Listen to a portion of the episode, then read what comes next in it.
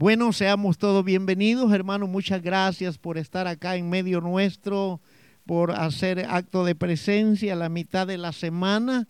Este es un día, hermano, donde, eh, como suele decirse, venimos a, cargar baterías. Venimos a reponer eh, eh, la energía gastada a la mitad de la semana a través de las obligaciones y las tareas cotidianas que todos tenemos, hermano. Pero qué bonito es venir, ¿verdad? Eh, y descansamos, descansa nuestro cuerpo, descansa nuestra mente, se fortalece nuestro espíritu y somos edificados en el conocimiento de la palabra del Señor. Eso es lo bueno. Somos cimentados en bases sólidas, en bases, hermano, de la palabra de Dios, sin adulteración, sin quitarle y sin ponerle, ¿verdad? Sino que es el, es el poder de la palabra, es el poder del Espíritu Santo el que produce vida en cada uno de nosotros. Y como estamos todos agradecidos, estamos aquí, ¿verdad? ¿Quién está agradecido con Cristo? Todos estamos agradecidos, hermano. Miles de razones por las que podemos tener gratitud, ¿verdad? Así es que continuamos con nuestra serie, hermano, esta, esta lección eh, se nos ha extendido, eh, eh, revelándonos los siete espíritus de Dios que ya comenzamos a verlos, ¿verdad? Em, recuérdese que el Espíritu Santo diseñó tres métodos básicos. Estamos haciendo una, un, repaso a vuelo de pájaro para conectarlos y aquellos hermanos que por alguna razón se han perdido las clases puedan conectarse, ¿verdad? Y uno de esos procesos se le conoce como revelación, el otro proceso es la inspiración y el otro proceso es la iluminación, ¿verdad? Entonces, hablábamos el miércoles pasado, hermano, que no es que el Señor tenga siete espíritus diferentes, sino que son siete manifestaciones, hermanos, para favorecer a la iglesia, para que la iglesia desarrolle el carácter de Cristo a través de estas manifestaciones. Recuérdese que el candelero de oro que estaba en el templo era de una sola pieza, tenía tres brazos a la izquierda, tres brazos a la derecha y uno al centro. Y nada era añadido, todo era de una sola pieza. Y ese candelero tipifica a Cristo como la luz de este mundo que a su vez nos abarca a nosotros. Entonces, así como el candelero tenía siete brazos, también el Señor, Dios Todopoderoso, tiene siete diversas manifestaciones. Repito, no es que sean siete espíritus diferentes, sino que son manifestaciones del poder y de la gracia de Dios para beneficiarnos a nosotros la iglesia.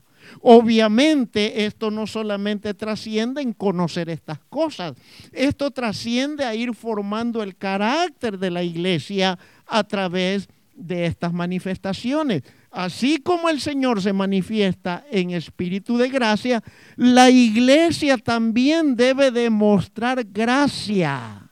Recuérdese que dice la Biblia, de gracia recibiste, ¿de qué vamos a dar? Entonces vamos a dar por gratitud, ¿verdad? Vamos a dar, hermano, porque recibimos del Señor sin merecerlo. Ninguno de nosotros merecíamos el perdón de Dios. El Señor dice en el libro de Romanos 6:23, por cuanto todos pecaron, dice, están que destituidos. Y esa palabra destituidos, ¿qué le trae a mente? ¿Qué, ¿Qué, se imagina cuando el Señor dice están destituidos? ¿Alguien me ayuda? Expulsados, destituidos, no teníamos oportunidad. Pero el Señor le plació enviar a su Hijo Jesucristo en forma de hombre. Para que Él, hermano, yo hoy en la, en la madrugada, eh, después de mi oración en la madrugada, eh, el Señor ponía en mí escudriñar Ezequiel capítulo 3. Y me puse y me senté eh, escudriñando el libro de Ezequiel en el capítulo 3.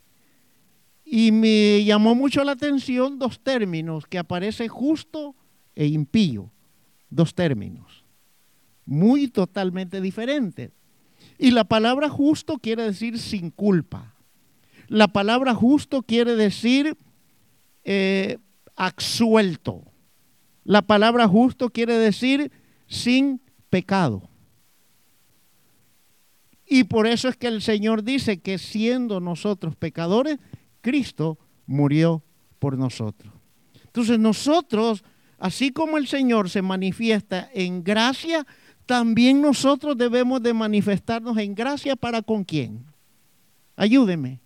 ¿Con quiénes debemos demostrar la gracia que Dios nos ha dado a nosotros? Para con todos.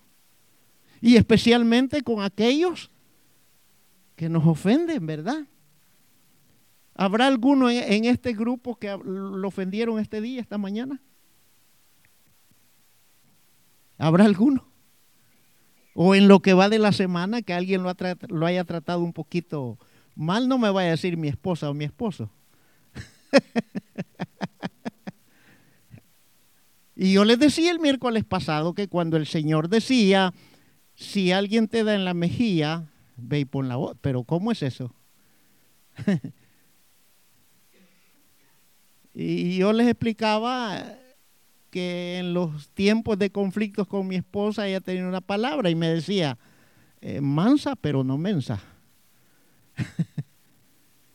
Esa palabra de poner la otra mejilla, obviamente todos reconocemos que no se trata de un acto literal como está escrito, ¿verdad? Sino de no guardar resentimiento, de no guardar rencor, de no guardar venganza contra aquellos que nos hacen daño. Porque el Señor dijo, amad a vuestros enemigos. Bendecid a los que os persiguen. Cosa difícil, pero no imposible, porque la gracia de Dios nos ha cubierto, hemos sido dotados de gracia para dar gracia sin acepción de persona. Y esa es la manifestación que la iglesia debemos no solamente de aprender, sino también de mostrar la gracia de Dios. Y decíamos que significa que el Espíritu Santo presenta los tesoros del cielo a la tierra porque todo el Evangelio es gracia. Son buenas nuevas.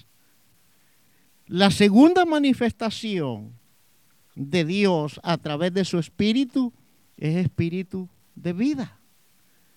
Dice la palabra de Dios que nosotros estábamos muertos en nuestros delitos y pecados, pero que Él os dio vida juntamente con Cristo. Y oiga hermano, hay algo precioso aquí que no solamente ha traído la vida del Espíritu a nuestra vida, sino que también, queridos hermanos, nos ha sentado en lugares celestiales juntamente con Cristo el Señor. Qué hermoso es esto. Cuando, hermano, el, primer Adán falló, el primer Adán pecó, cuando Dios hizo al, al Adán, oiga, mire, Dios usó dos cosas, lo material, lo material y lo espiritual. Cuando Él diseñó al hombre del barro, usted ya sabe, dice que sopló aliento de vida. Y fue el hombre un alma viviente. Cuando la vida implantada de Dios en aquel muñeco de barro, este se fusionó cuando Dios sopló, introdujo el espíritu en la materia. Al principio era materia y era espíritu. Pero cuando el espíritu, hermano, se creó y fue introducido en aquella materia, se formó el alma. Oiga bien. Y el alma, queridos hermanos, es la que nos impulsa a desobedecer a Dios.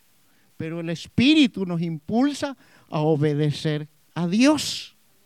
Por eso es que el Señor dijo, a la verdad el espíritu está que dispuesto, pero la carne es débil. Entonces, querido hermano, Él introdujo la vida, introdujo espíritu en aquella materia inanimada. Y cuando eso sucedió, queridos hermanos, se produjo, se, se fusionó la materia con el espíritu y se formó el alma. ¿Se da cuenta? Y es el Espíritu Santo unido al espíritu humano el que trabajan para gobernar el alma para que el cuerpo se sujete a la voluntad de Dios. ¿Creen ustedes que es cosa difícil eso? ¿Qué piensan? Bueno, la segunda manifestación es el espíritu de vida. La tercera manifestación es el espíritu de adopción. Por favor, me van ayudando y alguien busca en, en, la epístola del apóstol San Pablo a los romanos, en el capítulo 8, verso 15. Romanos 8, verso 15. Y alguien me lo lee, por favor. Dice el verso 14 porque todos los que son guiados por el Espíritu de Dios, estos son hijos de Dios. Y luego el apóstol Pablo trae una aclaración del verso 14, en el verso 15.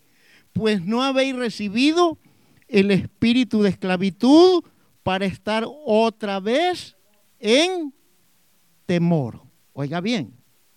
Ahora, aquí surge algo interesante. ¿Cuántas veces nosotros, por diferentes causas, hemos caído en un nivel de temor? ¿Nos ha pasado o no nos ha pasado?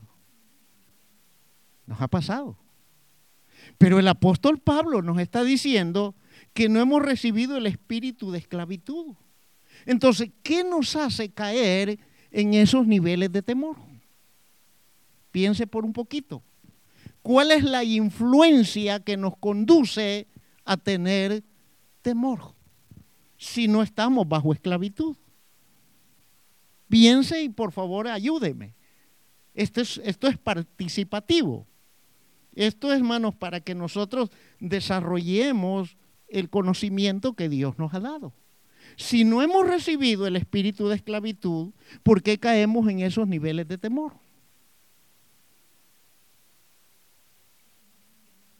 Porque no confiamos, dice Jesse, ¿alguien más? Nos falta la fe, dice alguien más. La duda, dice el hermano. ¿Alguien más? Esa es. La duda, el temor, la incredulidad es el fruto y el efecto de la falta de sometimiento, porque el verso 14 dice, porque los que son guiados por el Espíritu, estos son hijos de Dios. Ese es el punto clave que quería que llegáramos, porque no hay un sometimiento al señorío y a la voluntad. Y al no haber un sometimiento, ¿qué es lo que sucede? Abrimos puertas. Y entonces entra la duda, entra la incredulidad, entra la falta de confianza, la fe decae y andamos según el espíritu de esclavitud y ya no según el, el, orden del espíritu de Dios. Y es cuando nosotros caemos en determinados niveles de temor. ¿Nos ha pasado o no nos ha pasado? Todo porque no hay un sometimiento de mi voluntad a la voluntad del Dios Todopoderoso. Mire, una cosa tan simple y tan sencilla, la falta de obediencia, la falta de entrega, la falta de dedicación, la falta de esmero abre puertas entonces el enemigo, queridos hermanos, encuentra un derecho legal en el santuario de Dios para atormentarnos, para esclavizarnos. Y por eso es que el apóstol dice, sino que habéis recibido el espíritu de adopción por el cual clamamos Abba Padre. La expresión Abba Padre es una palabra hebrea que quiere decir Padre mío. Eso quiere decir Padre mío, el cual clamamos Padre mío. Entonces, Él nos ha adoptado como sus hijos. Esto lo hemos dicho, la Biblia dice que antes éramos extranjeros y, advenedizos, sin esperanza y sin Dios en el mundo, y que nuestro destino era la condenación eterna. Pero Cristo un día se cruzó. Mire, usted no buscó a Dios, hermano. Yo no busqué a Dios. Sentíamos el impulso nato, el impulso interno por el espíritu que Dios plantó en nosotros en la materia, en el muñeco de barro. Y hace muchos años, en la década de los 60, este famoso cantante, Enrique Guzmán, grabó una canción ¿Se acuerda, verdad? Bueno, los jóvenes no van a saber lo que estoy hablando. Imagínense. Pero ya los que caminamos un poquito, sí. Entonces él, él, él introdujo la parte divina. Todo ser humano, cristiano y no cristiano, llevamos una parte espiritual divina de parte de Dios. Y esa parte, hermano, funciona a través de la conciencia. Entonces íbamos sin Cristo y sin esperanza. Al menos Pablo iba rumbo a Damasco a perseguir a los cristianos, pero usted y yo íbamos rumbo al infierno. Porque ese era nuestro destino final. Y Dios, así como a Jesús se le hizo pasar necesario por Samaria, se le fue necesario cruzarse en nuestro camino en el momentito, en el momentito oportuno en el momentito que Él sabía que nuestro corazón, nuestra conciencia, nuestro espíritu, querido hermano, clamaba la ayuda de Dios en nosotros. Yo no sé cuál fue su experiencia cuando usted se convirtió a Cristo. Y en ese momentito el Señor se nos presentó. Usando a otras personas, usando eh, un canto en la televisión. Yo recuerdo y les he contado y quiero recordarlo cuando el, evangelista Jimmy Swaggart en la década de los 80, hermano, pasaban ese, e, ese, ese programa a mediodía, era como la una en la tarde en mi, en mi país. Yo, a escondidas de ella, ponía la mano. Cuando él decía, yo ponía la mano en la televisión. Y clamaba a Dios y lloraba, yo no quiero esta vida, yo no quiero seguir así. Pero no puedo, ¿qué puedo hacer? Igual usted, querido hermano. Entonces el Señor vino y se manifestó como espíritu de adopción y nos ha adoptado.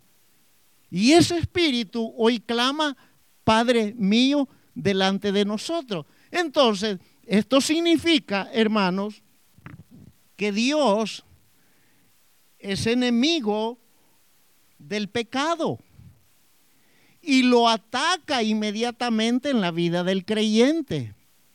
Este trabajo que el Espíritu Santo realiza en la vida de cada creyente no es agradable para ninguno de nosotros. No me levante su mano ni me diga, pero ¿cuántos aquí hemos sido reprendidos por el Espíritu por haber pecado, incluyéndome a mí? no, yo sé que usted no pecó, hermanito. ¿Cuántas veces usted ha sido amonestado por el Espíritu Santo? Porque el Espíritu Santo no comulga con el pecado, porque Él es santo.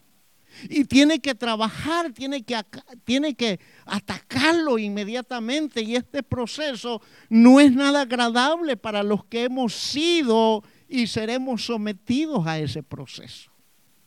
No es nada agradable. ¿A cuántos de nosotros nos gustó la disciplina de nuestros padres cuando éramos pequeños?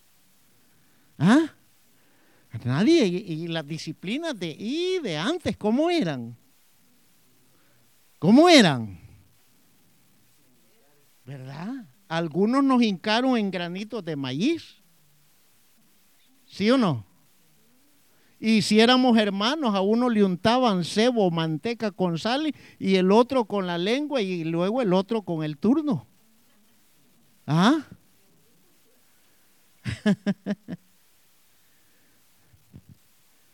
y las niñas que no lavaban bien su ropa interior o se hacían en la noche por lo que sea, las abuelitos, la mamá le ponían el bloomer aquí, vaya a la calle a exhibirlo. Algunos soportaron esas disciplinas, ¿no? Dice la Jessie. ¿Ah? No eran agradables las disciplinas de antes.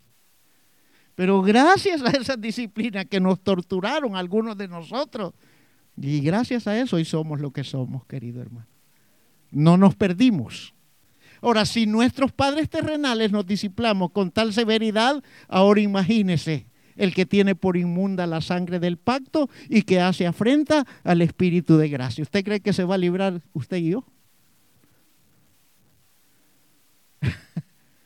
Ay, no, Diosito, yo, tú sabes que yo soy tu siervo y tu sierva. Yo enseño, yo predico, yo sirvo, yo hago esto. Por lo tanto, me merezco una oportunidad.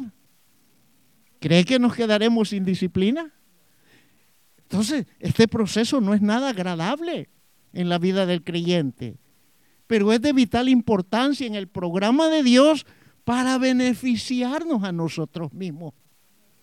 Nosotros somos los mayor beneficiados porque aprendemos la lección y no vamos a volver a cometer el mismo error. Podemos cometer otro, pero el mismo ya no. Esto es como cuando usted se pierde.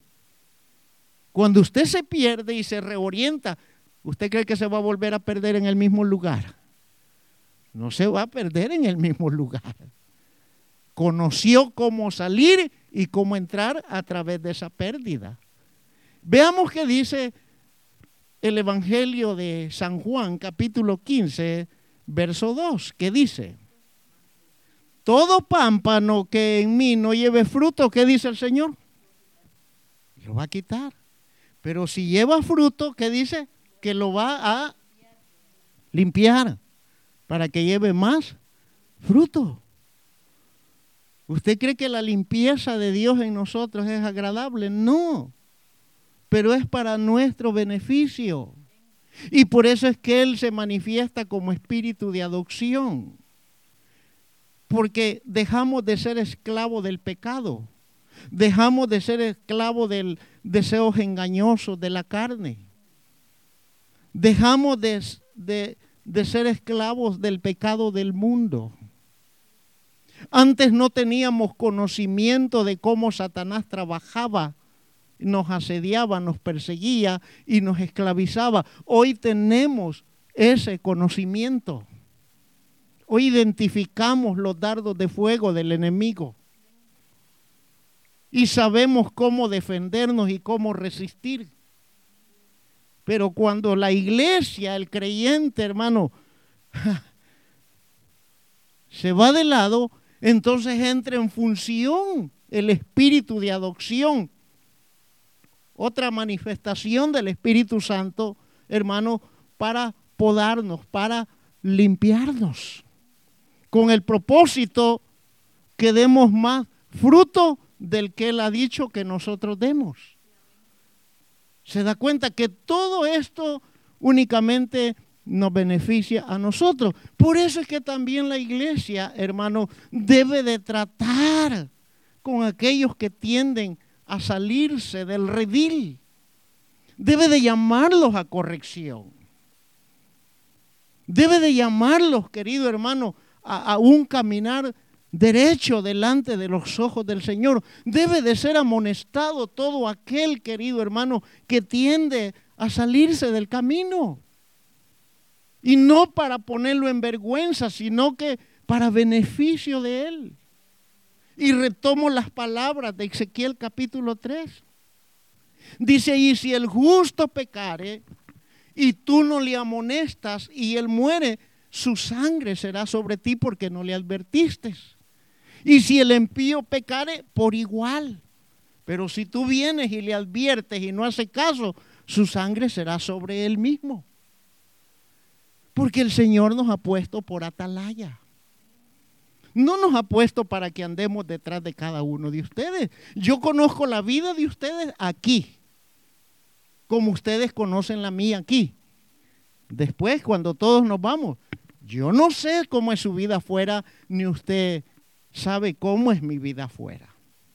Suponemos que porque somos hermanos y recibimos la palabra de Dios, querido hermano, andamos en temor de Dios. Pero cada uno de nosotros sabe cómo camina a diario delante de los ojos del Señor. Solamente usted y yo sabemos. Solamente usted y yo sabemos, querido hermano, si somos sinceros, si somos leales y como decíamos el domingo, si tenemos una firme disposición y si ponemos atención a lo que Dios nos dice en su soberana palabra. Cada uno de nosotros sabemos. Pero quien sabe todas las cosas es Dios. Nosotros miramos lo que está afuera, pero Dios mira el corazón de cada uno de nosotros. Y Él conoce todos nuestros pasos y nuestros pensamientos, aún lo que vamos a decir. Recuerde lo que dice, aún la palabra no está en nuestra boca y Él ya la conoce.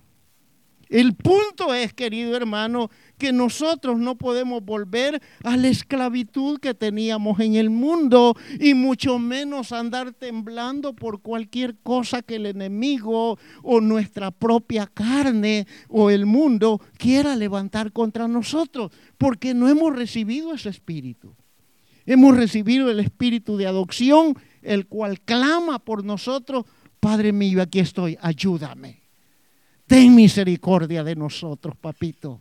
Danos nuevas fuerzas, levántanos en el poder de tu palabra. Yo anhelo avanzar un paso a la vez, Señor, pero necesito de tu poder. Yo le digo a Dios, inyectame nueva fuerza.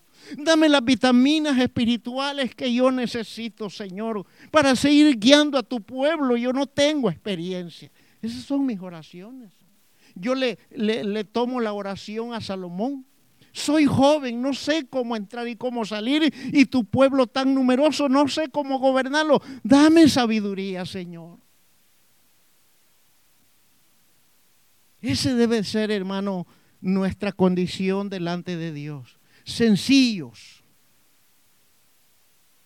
comunes y corrientes.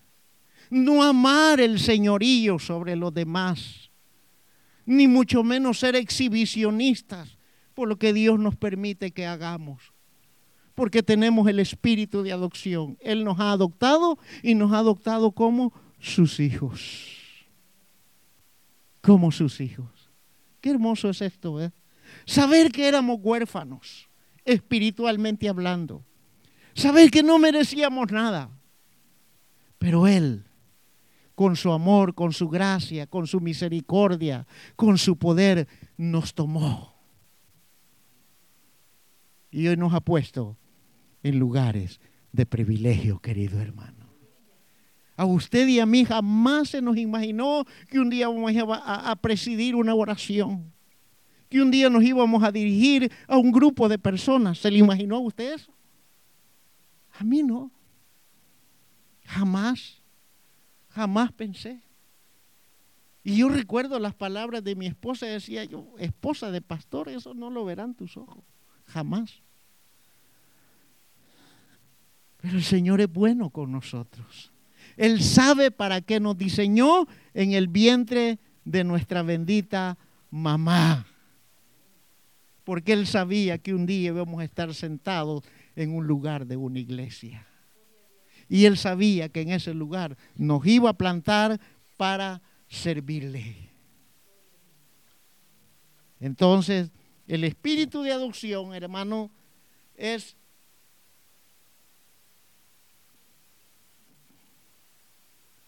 es la tercera manifestación de los siete espíritus de Dios. La cuarta manifestación es el espíritu de santidad. Alguien me ayuda en Romanos capítulo 1, verso 4. Yo confío, hermano, que en la trayectoria de estas enseñanzas, eh, su alma y su ser esté siendo formado, esté siendo edificado, esté siendo eh, o mejor dicho, llevado a la revelación de lo que Dios quiere de esta iglesia.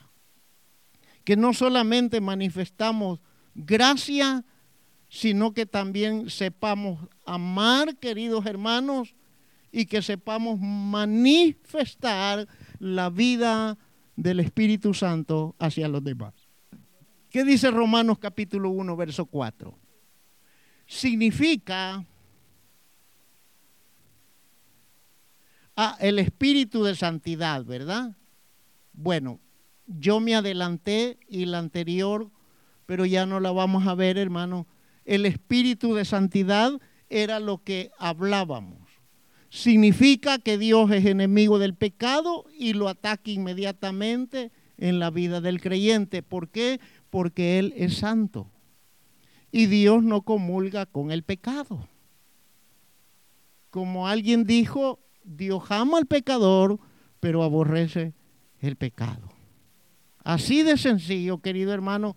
Perdonen, yo, yo me adelanté y este es el espíritu de santidad. Por eso es que en la primera epístola del apóstol San Pedro, el, el apóstol escribe, sean santos en toda vuestra manera de vivir, porque Él es santo.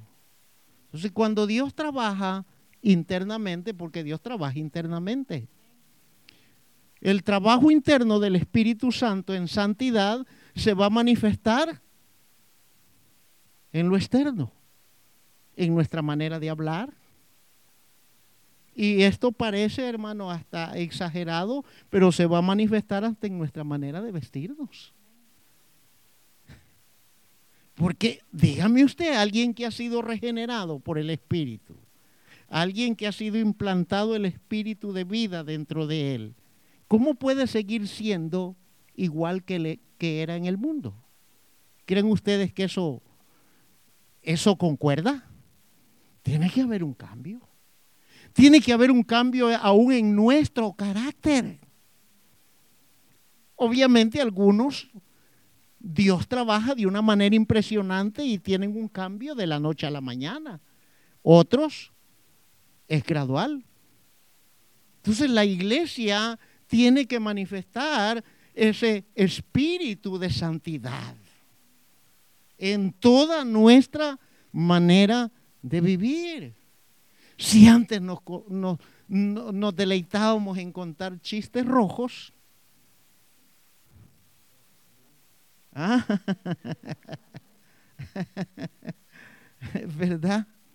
Entonces, todas esas cositas, querido hermano, porque nuestra mente ya está gobernada por la santidad de Dios.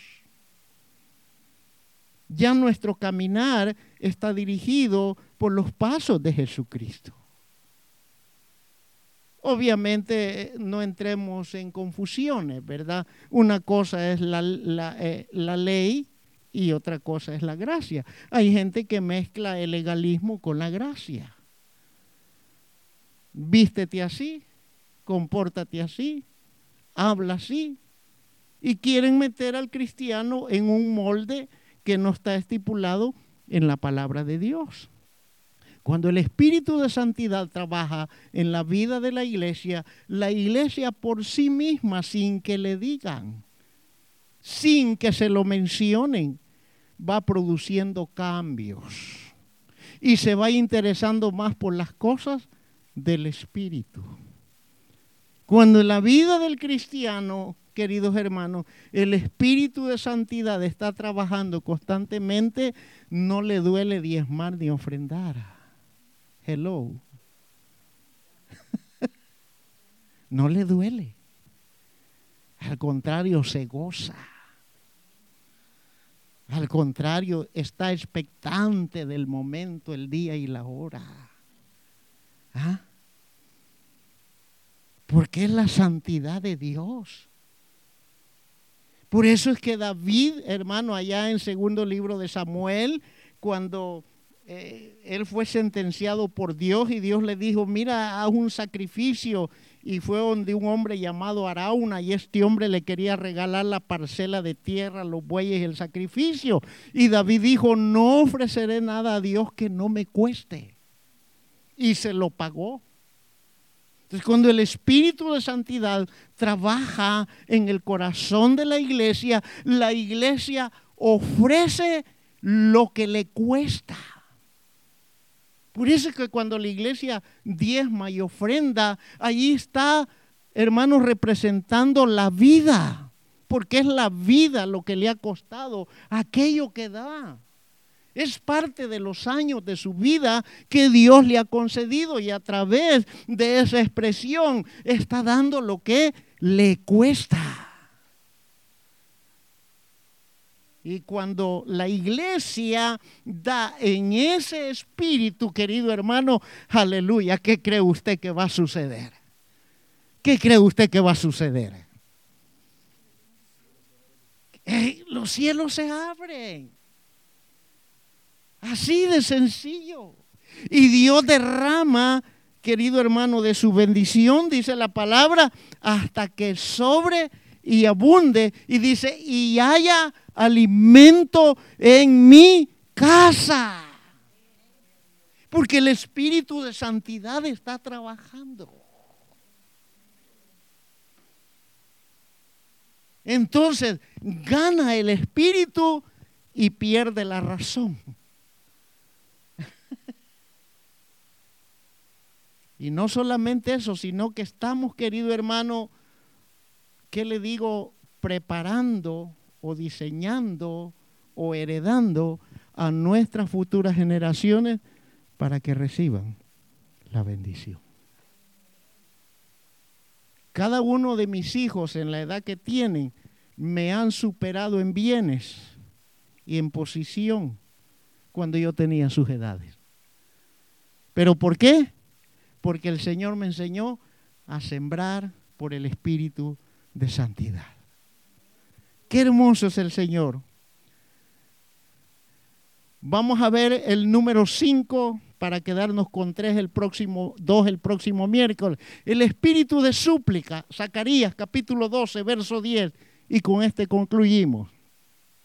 Zacarías capítulo 12, verso 10. El espíritu de súplica y derramaré sobre la casa de quién? De David. ¿Y de quién más? Y los moradores de Jerusalén. La casa de David, David es mencionado, hermanos, para garantizar la descendencia que de allí viene el Cristo. Como quien dice, derramaré sobre mi hijo y sobre los moradores de Jerusalén que tipifican la iglesia. Derramaré sobre la descendencia que de allí van a ser mi hijo y derramaré sobre la iglesia espíritu de súplica. Se refiere a la oración. Hoy puede usted entender la importancia que tiene la oración en un pueblo de Dios que se reúne. Nosotros debemos de estar anhelados, hermanos. Y primero Dios, y nosotros permitamos y querramos romper nuestros moldes diarios. Sabe que el mayor deleite de la iglesia, hermano, es buscar al Señor por las madrugadas. El salmista dijo, de madrugada me presentaré a ti y oirás mi clamor y en ti esperaré. Salmo 5. El que temprano me busca me halla. La oración, hermano, es de vital importancia y en Zacarías se refiere como espíritu de súplica. Él derramó sobre la descendencia, sobre hijos. Jesucristo, una de las cosas prácticas diarias de su vida era la oración. Los apóstoles lo vieron en el libro de los hechos y ellos hacían de la oración y del ayuno un ejercicio continuo. Este enero, con la ayuda de Dios, hermano, el año pasado, este año no lo hicimos, pero vamos a hacer 24 horas de ayuno y oración en esta iglesia. Que diga 24 horas no es nada.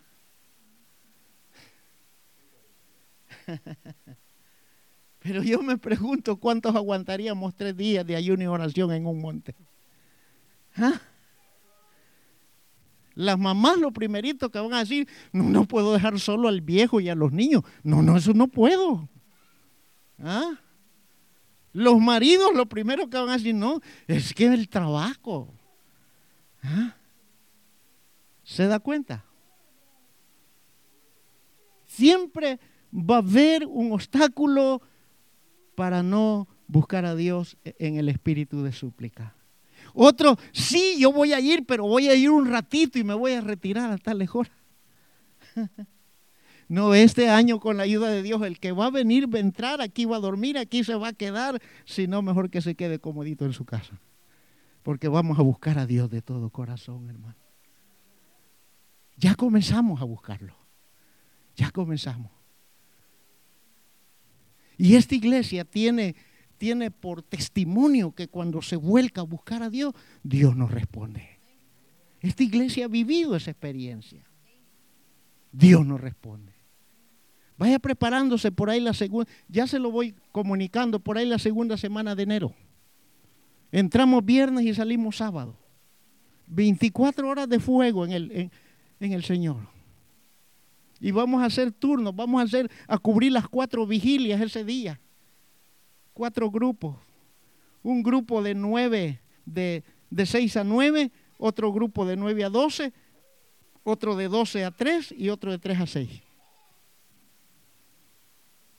Y en la mañana, madrugada vamos a levantar manos sin música, sin ruido de instrumento, solo con nuestra boca adorando al Dios de la gloria.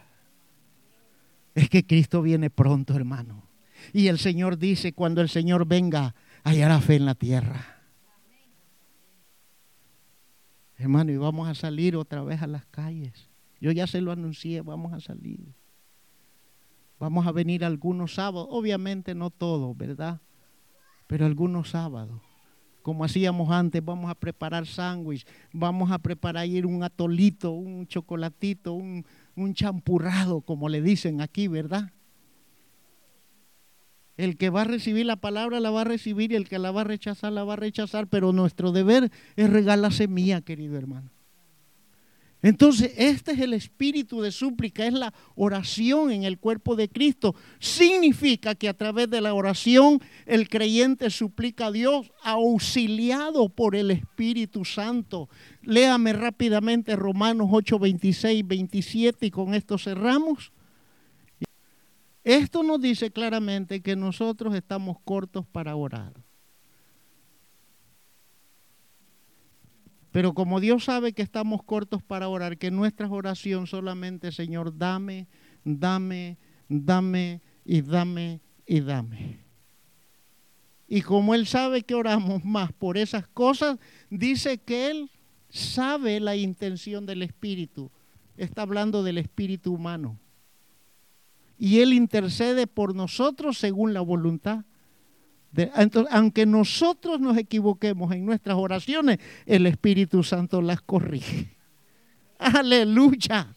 Saber que yo tengo un intercesor que me ayude en mis oraciones aunque yo gima, aunque yo llore, aunque yo hable según mi mente y según mi voluntad, es una oración bajo la voluntad, solo el Espíritu Santo sabe, Él, él, intercede, Él me ayuda y corrige nuestras oraciones para que estén alineadas con la voluntad de Él.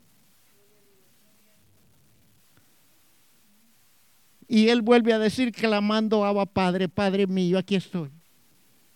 Aquí estoy, Padre, ayudando a, un justo, ayudando a esta mujer, a este hombre que gime. Él cree y él piensa que está orando según tu voluntad, pero es lo natural del ser humano, Señor. Pero por eso intervengo yo para ayudarle y para gemir por él y por ella. Señor, te ruego que le concedas lo que él o ella te está pidiendo. ¿Usted cree que no vendrá eso? Sí vendrá, hermano. Y muchos de nosotros hemos visto la manifestación de Dios a favor de nuestras oraciones. Muchos de nosotros las hemos comprobado. Que nos hemos quedado callados es otra cosa, pero las hemos comprobado. También hemos comprobado cuando Dios calla de amor y no nos responde. Y Dios nos dice, te voy a hacer esperar. Hemos comprobado tanto una como otra, pero una cosa es cierto, que el Espíritu Santo nos auxilia conforme la voluntad del Padre. Padre y buen Dios, te damos gracias. Gracias Señor por iluminar mi entendimiento y poner las palabras correctas. Señor, despídenos en santidad, en amor y en paz. Y que el día viernes, Señor, venzamos el obstáculo del clima, no sabemos cómo va a estar. Prepare el camino para que vengamos el viernes y el domingo, Señor. Alienta los corazones en general de toda la iglesia, Padre bendito, en el nombre de Jesús. Guía a mis hermanos con bien, llévalos con bien a sus hogares, limpia esos caminos, los que van lejos como los que van cerca, Señor bendito. Bendice a todos mis hermanos, Señor, bendice tu casa en el nombre glorioso de Jesús. Amén y amén.